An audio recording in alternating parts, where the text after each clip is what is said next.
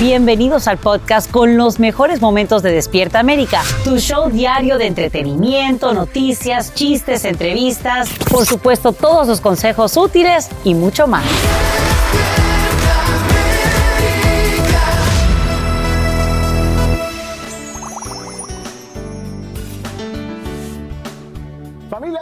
A esta cuarta hora de Despierta América. Señores, le prometemos que esta hora está, bueno, nadie se lo puede perder. ¿Y por qué? Bueno, porque anoche en Aquí y Ahora vimos una excelente entrevista de nuestra querida María Antonieta Collins a Michael Corleone Blanco, el hijo menor de Griselda Blanco, un hombre que acepta que su madre se equivocó, pero que también confiesa que la ama profundamente. Por eso, esta mañana, Raúl, Exactamente, hemos invitado a Michael por primera vez en vivo en un programa de televisión. Está con nosotros y además nuestra María Antonieta Collins. Bienvenido. Bienvenido, caballero. Muchas gracias por tenerme. Bueno, vimos esta entrevista de manos de la mejor cuenta historia. Así es. Ay. Tengo que preguntarte esto, Michael. ¿Qué crees que tu mamá estuviera diciendo en este momento todo este revuelo que ha causado la serie de Sofía Vergara? ¿Le gustaría verse en este famoso personaje mundialmente reconocido? Pues sí, yo creo que sí. Finalmente, yo creo que ella estuviera agradecida con el momento. Mi mamá siempre me decía, mijo, hay que vivir el momento. Y para ver este círculo completo de ya tener propiedad intelectual, de ya tener esta fama, en cierto modo hemos legalizado el apellido. Ahora, la pregunta que te hago, ¿qué crees tú que te hubiese contestado tu mamá si tú la llamas y le, y le dices, como le dices tú, gordita, Sofía Vergara la va a interpretar? ¿Qué crees tú que, Pues tú- tú- que hubiera dicho tu mamá y qué consejo le hubiera dado ella a Sofía? Pues tuve la oportunidad de decirle eso hace años cuando empezamos a trabajar por uh, consulta en películas y ella ya sabía las tres a cuatro mujeres que iban a leer ciertos guiones que estaban pues en proceso. Sofía era una de las primeras que iba a interpretar a mi mamá, también como Catherine Zeta-Jones, J-Lo y otras actrices. ¿Qué, conse- a ¿Qué conse- consejos tú crees que le hubiera dado? ¿Qué le hubiera dicho ella a ella, específicamente a Sofía, como mujer, como colombiana que iba a interpretarla a ella? Yo creo que le hubiera dicho, sea fuerte, sea rigia como era ella y pues que gozara, que viviera el momento y gozara más. Mi mamá era muy alegre, siempre era molestando, you know, con un tipo de, de acento del barrio. A ver, ahora, publicas tu libro, ya está en inglés. Sí. My Mother, The Godmother, el que tiene, dices tú, la verdadera historia. Hubo, Michael Corleone, hubo algo que dudaste en contar en estos dos libros. Versión en español sale en febrero. Ah, casi no, ¿Te quedaste con algo? Pues mi vida es un, un- un libro abierto, pero sí, claro que me quedé con algo. En este momento estoy en el proceso de empezar mi segundo libro. ¿Ah, sí? Sí. ¿Sobre? sobre, pues, de una vida de crimen a una vida de fe, de un cambio total, de un hombre de 45 años y un poco más sabio. ¿Cómo es que cambias? O sea, ¿qué pasó en tu vida eh, que Dios tocó tu corazón y te transformó? Y de hecho tú eres el primero en tu familia en ganarse la vida honradamente. Legalmente, sí, señora. Yo creo que fue cuando nacieron mis dos hijos y después mi hija. Yo creo que al tener esa pequeña reina en mis manos y la fotocopia de mi madre, yo creo que eso me llevó a entender que yo necesito darle un ejemplo a ellos y, y que ellos me vean haciendo cosas como esto.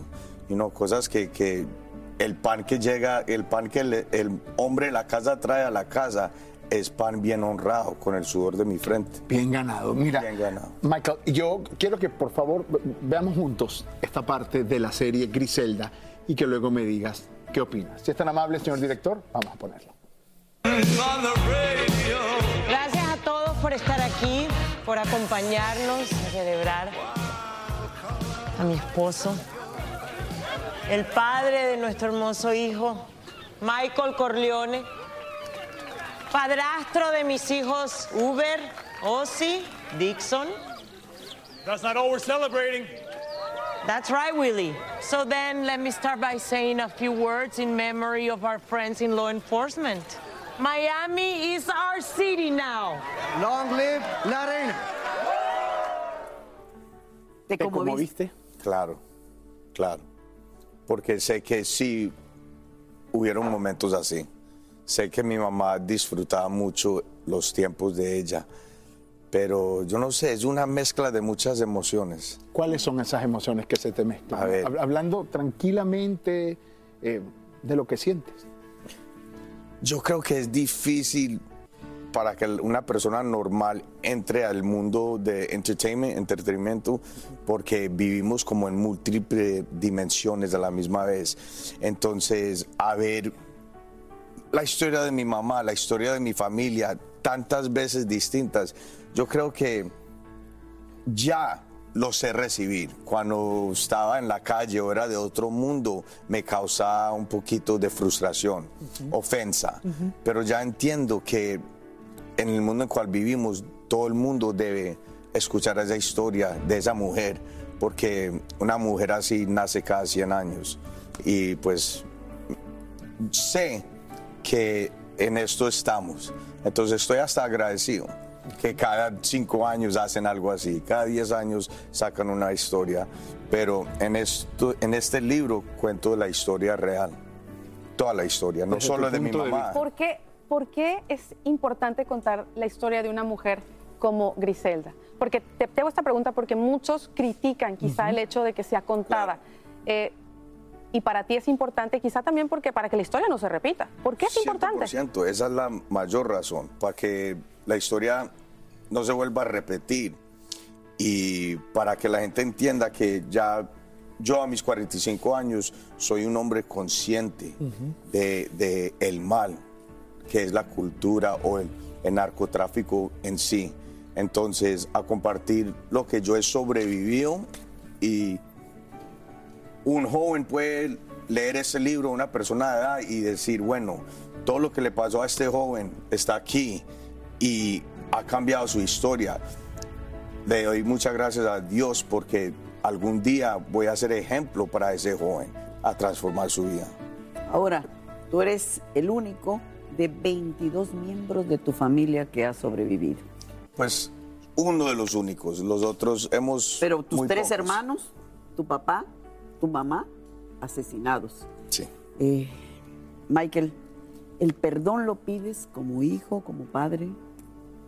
Pues uno de mis hermanos está vivo, no lo comparto mucho, yo creo que esta es la primera vez que lo comparto públicamente, pero hablo de eso en mi libro y sí, ha sido algo muy duro. Ya, you know, cómo uno puede como entender o, por ejemplo, viendo esa serie, leyendo este libro, viendo estas fotos de Navidad, Día de Gracias, Día de la Madre, le causa a uno tristeza, porque éramos una familia inmensa, siempre juntos, y ya llegan los días festivos y uno no ve a esa gente. Y es duro uno perder a alguien con que se crió toda la vida, perder mis hermanos, eso fue muy fuerte para mí, hasta este día no lo he... Sí. En algún momento tus hermanos, y me lo, conta- me lo contestas después de la pausa, en algún momento tú o tus hermanos le pidieron a tu mamá que dejara de dedicarse a eso. Me lo respondes al regresar. Lo respondes al regresar, porque al regresar, familia, de hecho, vamos a seguir descubriendo los secretos de Griselda a través de la voz y la experiencia de su hijo. Además de eso, estrenas podcast y de eso también queremos hablar más adelante, además del libro que traes hoy a Despierta América. Así que ya lo lugar a sabe, dudas, La familia. voz más autorizada. para Más hablar. autorizada para hablar de Griselda. Nosotros vamos a una pausa y enseguida regresamos con mucho más de Despierta América. Ya venimos. Estás escuchando el podcast que te alegra la vida, el de Despierta América. Sigue con nosotros Michael Corleone, hijo de Griselda Blanco, eh, quien hoy estrena precisamente su podcast y bueno, nos está presentando también su libro en español. Antes de irnos a la pausa, Mi- Michael Corleone, te preguntaba si, si y en inglés y en español también los dos, valga me- mencionar eso del libro, Eh, te preguntaba si tú o tus hermanos en algún momento le pidieron a su mamá que dejara de dedicarse a lo que se dedicaba. No sé si mis hermanos, pero yo sí tuve esa conversación con ella. ¿Qué le dijiste?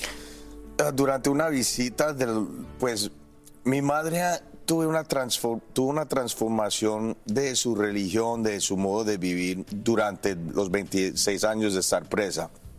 Llega ese momento cuando es joven que dice, quiero salir otra vez y ser la más dura en el mundo en el narcotráfico.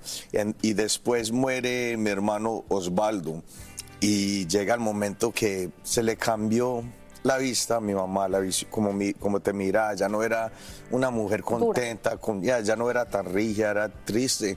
Y vuelvo y le pregunto eso, madre, cuando salgas vas a seguir traqueteando, ¿qué vas a hacer? Y hasta este momento me acuerdo y me decía, papi, quiero llevar la misa en paz. Y le dije yo, gorda, pero las riquezas, la plata, el lujo de cual estás acostumbrada, cuando salgas, pues todavía te queda un poquito, pero vas a tener que vivir esa vida otra vez. Y me dice, papi, a veces es mejor tomar agua panelita solamente. ¿Tú crees que. Dios tocó su corazón? Sí, no, ella murió cristiana. A ver, hay mucha gente que no entiende bien el significado de lo que estás haciendo. Y para mientras unos es apología de lo que es esto, hay otros que te habrán amenazado. ¿Recibes amenazas? Sí, todos los días. ¿En- ¿Todos los días te amenazan? O cada otro día. O sea, ayer te amenazaron o hoy te tra- a través de amenazaron. redes No, sociales. Ayer no, tal vez mañana. Pero, ¿cómo, cómo lo hacen? ¿A través de redes sociales, llamadas telefónicas? Pues de, de todas las formas. Sí, telefónicas, emails, um, han llegado on set en otros programas de televisión que he tenido. En este momento estoy trabajando en dos programas de realidad, de cual soy, soy productor ejecutivo, pero tengo tremendo equipo de seguridad. Eso te iba a preguntar. Y pues tampoco mi mamá me enseñó algo muy simple, que el miedo no existe acá. ¿Y tú no tienes miedo? Tú no tienes no, miedo. No, yo soy, yo tengo miedo de Dios. No le tengo miedo a nada más. Ahora, mira, hay, hay una pregunta eh, viendo la vida de, de tu mamá. Dicen que tu mamá mató a todos sus maridos. Para ti, de hecho, bueno, le decían la viuda negra. Para ti, ¿quién fue el gran amor de Griselda Blanco? Mi papá. Y, y eso es otra ¿En cosa. verdad? Sí, 100%. Me acuerdo mi madre diciéndome que todavía soñaba con él. Ya a los 69 años de edad, estando presa, todavía soñaba con él. Ellos tuvieron un amor impresionante, mucha pasión. Hablo del amor que esos dos tuvieron. Um, la leyenda urbana. El primer esposo de Griselda muere de hepatitis B en un hospital. Hepatitis en, B. En, en Queens. Y eso es récord público. Ella no lo mató. Ok. El, El segundo, segundo. marido tampoco lo mató. Entonces, Lo mata un enemigo de ella. Aquí está en el libro. Lo pueden ver hoy en mi podcast. Seis episodios. Sale esta noche. ¿cómo ¿Y se tu llama? padre? Mi podcast se llama The Real Griselda. Real La, La real verdad, la Griselda. verdadera Griselda. Hablaste de dos. ¿Y tu padre? ¿Quién lo mató? Pues de eso sí hablo profundamente en este libro. Es un, es un tema un poco difícil. Dicen que fue ella, ella nunca lo confesó ¿Tú se lo preguntaste a mi mamá? muchas veces. ¿Qué te decía? Me decía que sí, pero que todavía no te lo va a contestar. ¿Tú nunca Nunca me tuviste lo contestó. Eh, ningún sentimiento en contra de tu mamá por esa muerte? Claro, yo viví con mucho rencor. Me tocó mucha ayuda pastoral y psicológica para sobrepasar algo tan difícil. You know, un, hombre criándose sin papá busca otras figuras paternales, otro hombre en mi vida. Y gracias a Dios que tuve un par de hombres en mi vida, uno siendo mi hermano mayor y mi padrazo, que fue un señor cristiano, ministro, lo enterramos el año pasado, eh, my stepfather Danny Everhart, Pastor Danny Everhart, y él me enseñó la palabra de Dios. Y aquí sale mucho el hombre. Te quería preguntar, eh, nos llama mucho la atención porque cuando tú tenías siete años, hay que ver lo que puedes sentir, percibir y experimentar un niño de siete años. Tú ibas a visitar a tu mamá a la cárcel, tú vivías con Gloria, una amiga de ella. Cuentan que tú le pasabas chicharrón, chorizo, escondido Sí, a la cárcel. Eh, de hecho, está en el libro. ¿Cómo recuerdas esa época? me acuerdo siendo un niño contento yendo a visitar su mamá. Me acuerdo poniéndole las cosas más fáciles. A esa edad también me encontraba con mucha gente para, como decimos en inglés, to grease their palms, para mantenerle la platica en las manos y eh, para que ellos le fueran más cariñosos y le hicieran ese tiempo a mi mamá más fácil.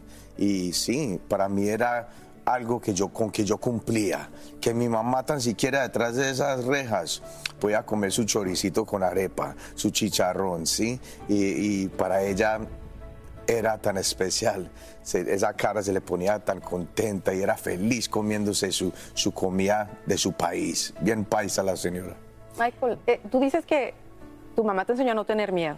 sí. ¿Cómo un niño de 7 años no tiene miedo? Tú cuando te ibas a dormir, ¿no pensaste que en algún momento podían matar a tu mamá, a ti, a tus hermanos? ¿Cómo, cómo un niño no tiene miedo?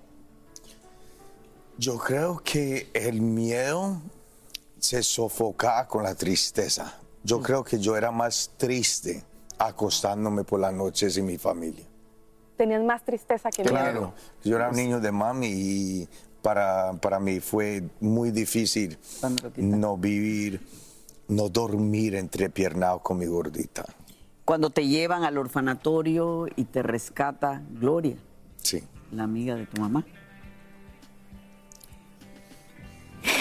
Vamos a entender una cosa, esto, eh, a ver, tú eres la primer persona, la primer persona que lleva dinero legal a su familia. Sí. Ponlo en un contexto que entienda todo el mundo. Yo vi algo, tuve una visión y siempre le decía a mi mamá desde niño, ella me decía, ¿usted qué va a hacer con su vida? Como te expliqué antes, voy a ser capo, actor, ella quería doctor o abogado.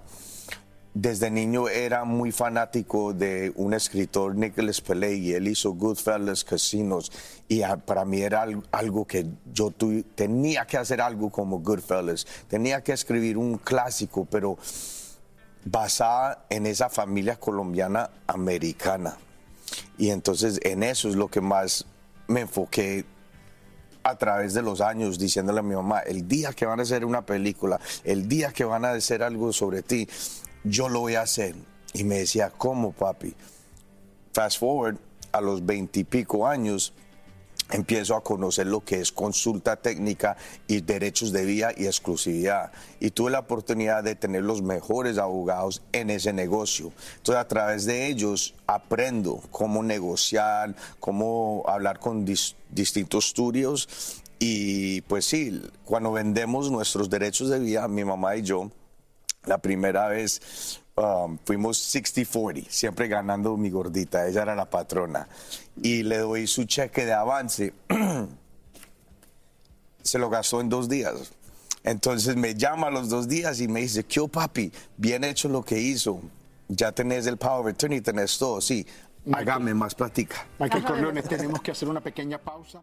Hola, yo soy Carla Martínez. Estás escuchando el podcast de Despierta América. Bueno familia, aquí seguimos conversando con Michael Corleone, el hijo de Griselda Blanco. Hoy está lanzando su libro, ahí lo están viendo, señor director, si lo podemos mostrar, ahí lo, ahí lo podemos ver y además tiene su podcast. Eh, sin duda alguna, una, una mañana interesante aquí en Despierta América. Yo quisiera, eh, Michael Corleone, que pusiéramos esto en, en- en contexto. ¿Qué edad tenías tú cuando te diste cuenta que tu mamá, quiero preguntarte una por una para ver si te vas a acordar, ¿qué edad tenías tú cuando te diste cuenta que tu mamá hacía lo que hacía? Era como el negocio de mi familia, entonces yo entendía, pero no comprendía hasta los siete años, ¿Qué edad tenías Sí. tú cuando murió tu padre? cinco. ¿Qué edad tenías tú cuando metieron presa a tu mamá? Iba a cumplir siete, seis. 1985, febrero 16, ¿Qué edad compran. tenías tú cuando muere tu madre? 2012. Tenía 34, 35, Siete. algo así, 37. Toda esa edad, toda esa vida, toda esa experiencia está allí contada y resumida en ese libro. Sí, son cuatro décadas de la, de la leyenda y la historia verdadera del Blanco Clan, de mi mamá, y no solo de mi mamá, pero de todos los caracteres de nuestra familia, hermanos, primos, primas, amistades. ¿No te ofendía que te dijeran es parte del Blanco Clan? Ofendía no, yo creo que ya teniendo la conciencia sabiendo que era, es algo que fue malo, pero a la misma vez, cuando era joven y hasta hoy en día, para mí es un poco de orgullo, aunque sea algo malo, porque para el mundo afuera era Griselda Blanco. Para mí era mi gordita linda que me ponía vaporú, que me cuidaba desde niño. Entonces es difícil Qué difícil, diferenciar eso. qué difícil. Tiene que ser ¿Por qué decides difícil. hacer precisamente tu vida pública con todas estas cosas que has vivido? Como hemos venido diciendo, estrenas tu podcast, tus libros, tanto en inglés como en español. Quizá muchas personas pensarían que eh, es para hacer dinero, pero ¿por qué tú personalmente decides hacer público todo lo que viviste? Pues primero que todo, sí, es para hacer dinero, porque eso es lo que me enseñó mi mamá, lo que me enseñaron, sí, conseguir plata. Pero, segundo, y más fuerte que hacer dinero, es porque estoy vivo para contar el cuento y para mí fue terapia. Porque toda mi vida yo le prometí a mi mamá, incluso cuando ella estaba viva, empiezo yo a escribir mis memoirs y compartir con ella todas las notas y hablar y preguntarle. Y a veces me decía, ay, Maquito, dejemos esto para otro día, ya me estás preguntando mucho. Sí, siempre ella muy en sí rigia y no querer compartir esos secretos. Pero para mí, más que todo, era para mostrarle a mi familia, a mis hijos y a mí mismo que soy un autor, que puedo hacer esto, que puedo ver por mi familia legalmente. No, y que además eres, como decía María Antonieta, eres la voz acreditada para La contar. única. La única que realmente puede contar, digamos, la verdad, porque tú lo viviste junto a ella. Antes de irnos a la pausa, tengo una rapidito. Era una mujer cariñosa. Yo quiero, o sea, yo te veo en esa foto y abrazado con ella. Sí. ¿Qué sientes cuando ves esa foto? Ah, todavía tengo el olor de mi mamá, todavía la siento. Gracias por continuar con nosotros esta mañana en este programa especial de Despierta América, donde está con nosotros Michael Corleone, el hijo de Griselda Blanco. Hoy está lanzando su libro tanto en inglés como en español. También el lanzamiento de su podcast, donde va a revelar secretos de Griselda, la verdadera Griselda, The Real Griselda. Y en esta conversación se nos une Mari Blanco, la esposa de Michael. Bienvenida. Bienvenida. Gracias por estar con nosotros en Gracias Despierta. América. Michael, um, hay algo que, que quiero volver a preguntar y tiene que ver, cuando yo veo esa foto, dicen que una imagen vale más que mil palabras.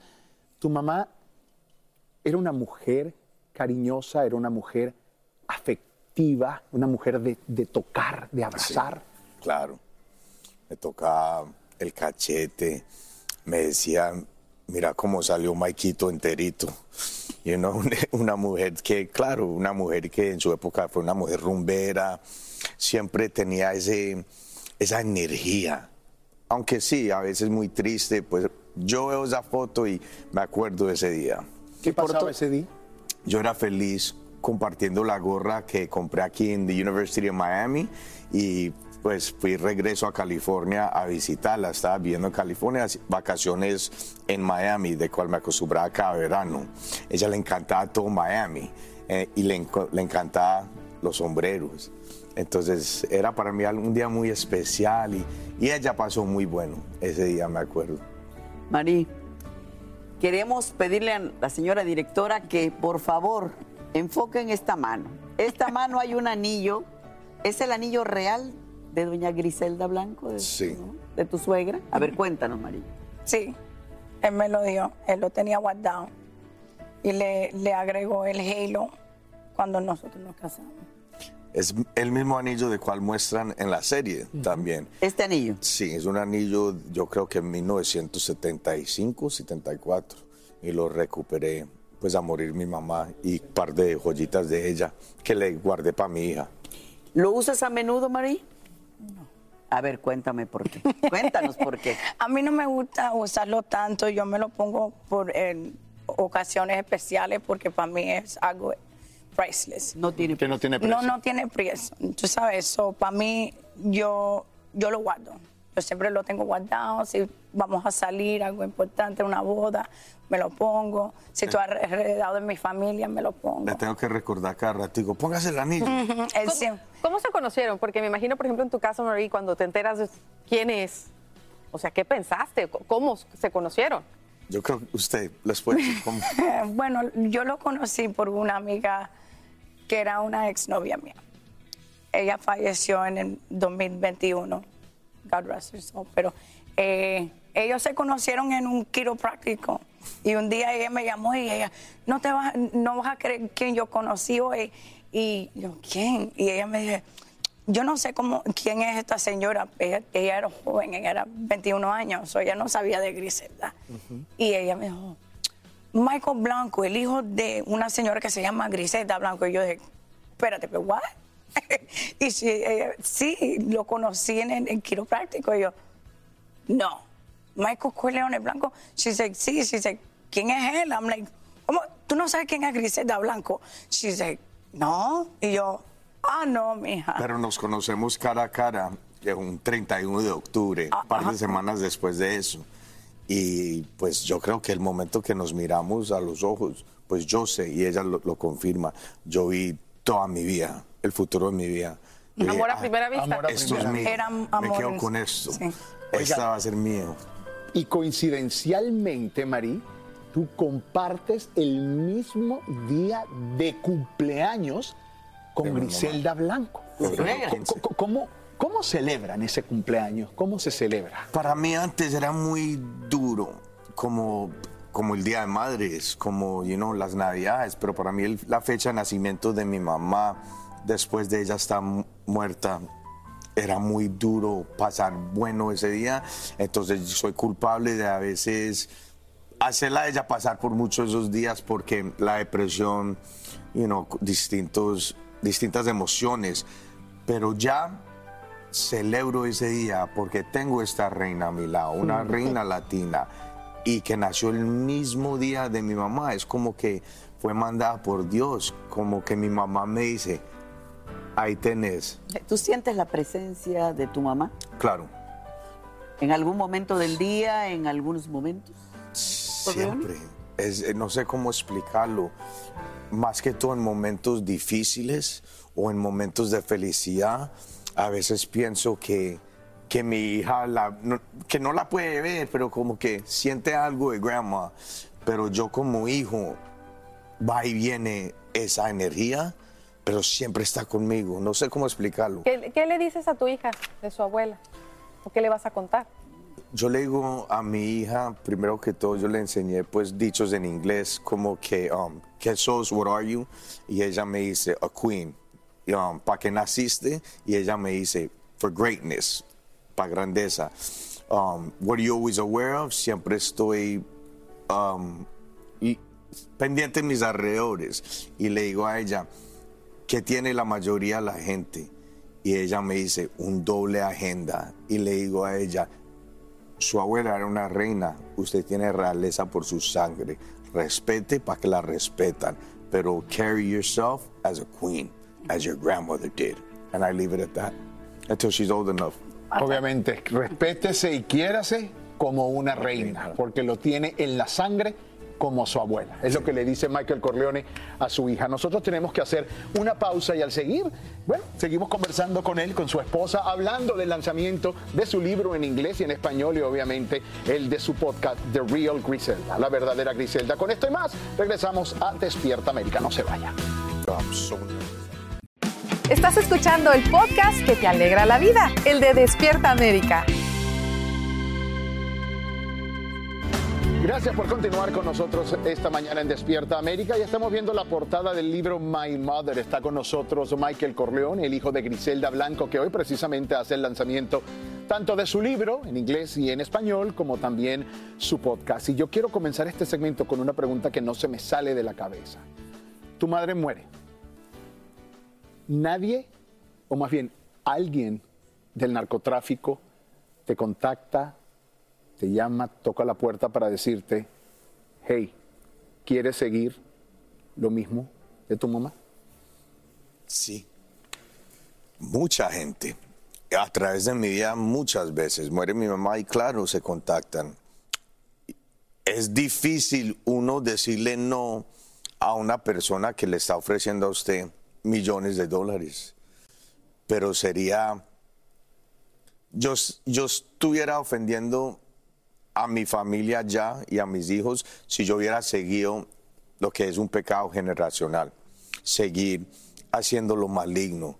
Entonces, gracias a Dios que ya esto es lo que hago, televisión, consulta, soy un productor ejecutivo de dos reality shows que están en proceso en este momento con mi esposa, she's the other executive producer, y estamos trabajando para hacer la serie basada en estos cuatro décadas, en, estos, en esta historia de mi vida. Entonces, fue difícil decirle no y todavía es difícil no pensar en el dinero que uno puede hacer haciéndolo mal. Pero es un puente que, que ya crucé y pues yo hablo con Dios y le hice una promesa a Dios a salir libre, que yo nunca iba a tocar ese tema otra vez. ¿Por qué? Porque me causó mucho daño y, pues sí, el narcotráfico en sí es algo maligno y me dañó la vida, pero estoy agradecido con Dios que tengo la sabiduría para eso. Si hay, hay un muchacho, una, una joven, que en estos momentos está viendo Despierta América y que tiene eso en la cabeza aquí, o tiene alguien en la cabeza diciéndolo, ser narcotraficante, métete a este negocio. Yo quisiera que tú, en esa cámara, le dieras un mensaje a esa muchacha o a esa muchacha que está pasando por eso. Pues el mensaje que tengo para ti en este momento es que todo es muy lindo cuando la plata está lloviendo, pero cuando lluevan las lágrimas, ahí sí no hay toda la plata en el mundo con que te pueda secar las lágrimas. Toda reacción tiene, toda acción tiene su reacción negativa y positiva, pero en el narcotráfico no hay nada positivo al final del día. Mi mamá me decía, amigos en la calle no hay. Piensen eso. Pues, gran mensaje. Como decíamos, el hecho de que la razón por la cual tú escribiste este libro fue precisamente para evitar que la historia se, repita. Tengo una pregunta que muchos en casa seguramente se están haciendo. El libro se llama My Mother, The Godmother. Hay una película muy famosa, The Godfather, que por eso te ponen a ti el nombre de Michael Corleone. Sí. ¿Nunca pensaste en cambiarte el nombre? ¿No te trajo problemas Michael Es- Corleone? Mi mamá me lo cambió.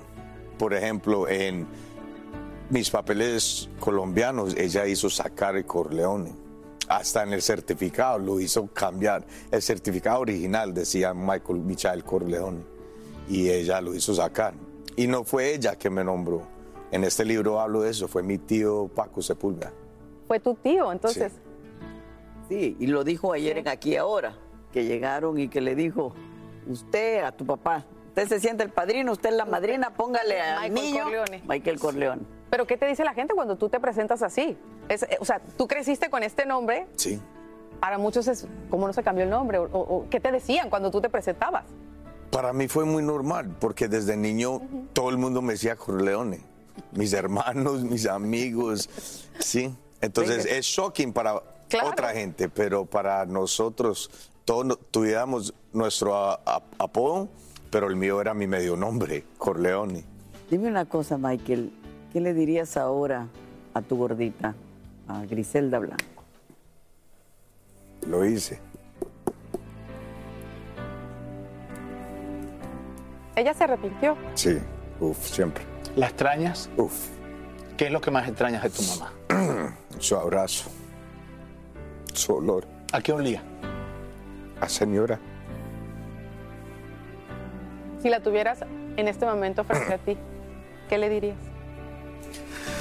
ah, que gracias y que, que la perdono.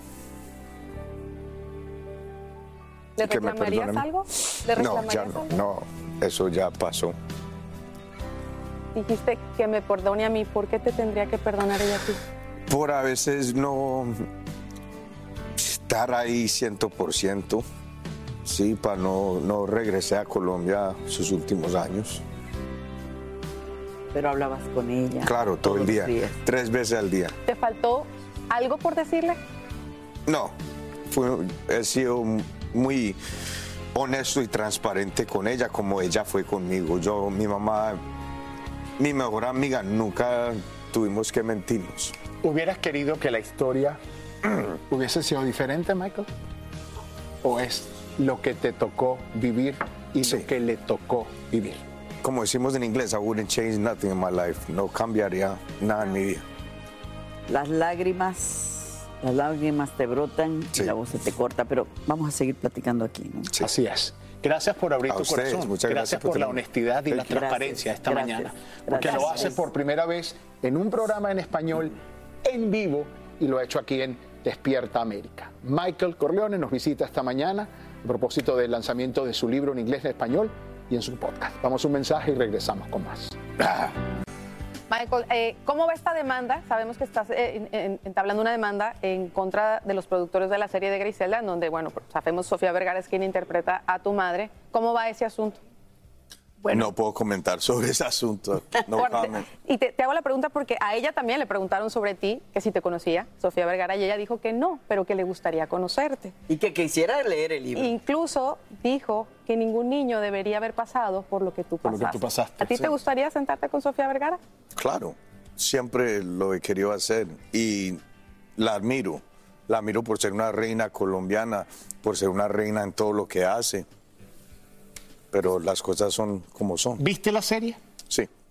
¿Qué opinas de la serie? Pueden ver mi podcast hoy, muy lanzado lunes. Mira, Michael Corleone. buen vendedor. Yo pregunto porque definitivamente es lo que todo el mundo quiere saber. Yo me imagino tú sentado frente al televisor viendo la serie y quizás diciendo, ¿cómo hicieron esto? O así no fue. O sí, mira, lo hicieron bien. A eso es lo que me refiero, ¿no? Y eso lo vas a comentar en tu podcast. En los seis episodios de mi podcast, lo que sí les puedo decir fue una mezcla de emociones fuertes. Ahora, fíjate, fíjate, nosotros en Aquí Ahora tuvimos, eh, incluimos lo que ella dice de ti. Y ella dice que quiere leer tu libro porque ella está segura que en este libro hay cosas que el mundo deben saber. Sí. ¿Te guardaste cosas en el libro? Casi no. Lo que he guardado es porque no lo debo contar y porque no es la voz de este hombre que ves ya. Es lo que la voz que tengo en ese libro son la voz de ese joven, de ese joven adulto y ya de un hombre de 45 años. Pero hay ciertas cosas de cual me voy para la tumba con ellos.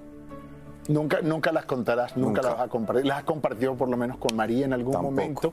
Nunca. ¿Qué, qué, qué- qué sientes? Para mí, en mi caso, y yo pienso que aquí también se pone uno sentimental, porque la madre de uno para mí es lo más grande que yo tengo. Es tu mamá. Es, tu, es tu- es tu mamá.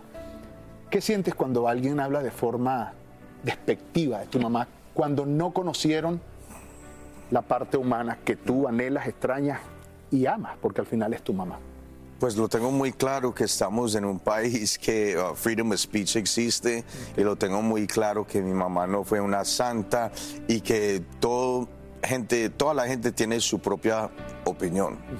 Lo que sí no acepto es que hablen mal de mi mamá en mi presencia o en la presencia de gente de mi familia.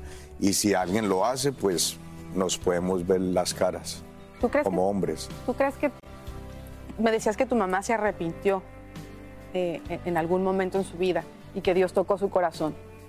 ¿Tú crees que ella le hubiera pedido perdón a todos aquellos a quien les hizo daño? Sí, y por eso yo lo hago en este libro, eh, la introducción. Es un perdón a la sociedad, a las víctimas de las guerras de los vaqueros, a las víctimas de la epidemia del crack. Yo creo que mi mamá finalmente sabía y lo tenía bien claro que hizo mucho mal en su vida. Pero en mi corazón no hay espacio para odiar a esa mujer. La página donde pueden comprar el libro. Uh, mymotherthegodmother.com. My mother, the godmother. Y el podcast sale hoy, lunes. Ahí está. The Real Griselda, la verdadera Griselda. Gracias. Gracias. por venir. Nos vemos esta tarde en El Gordo y la Flaca. Vas Gracias por tenerme. también, Mari. Gracias. Gracias. Gracias, Nina. Gracias, siempre. María Antonieta Colis. Nosotros nos vemos mañana en Despierta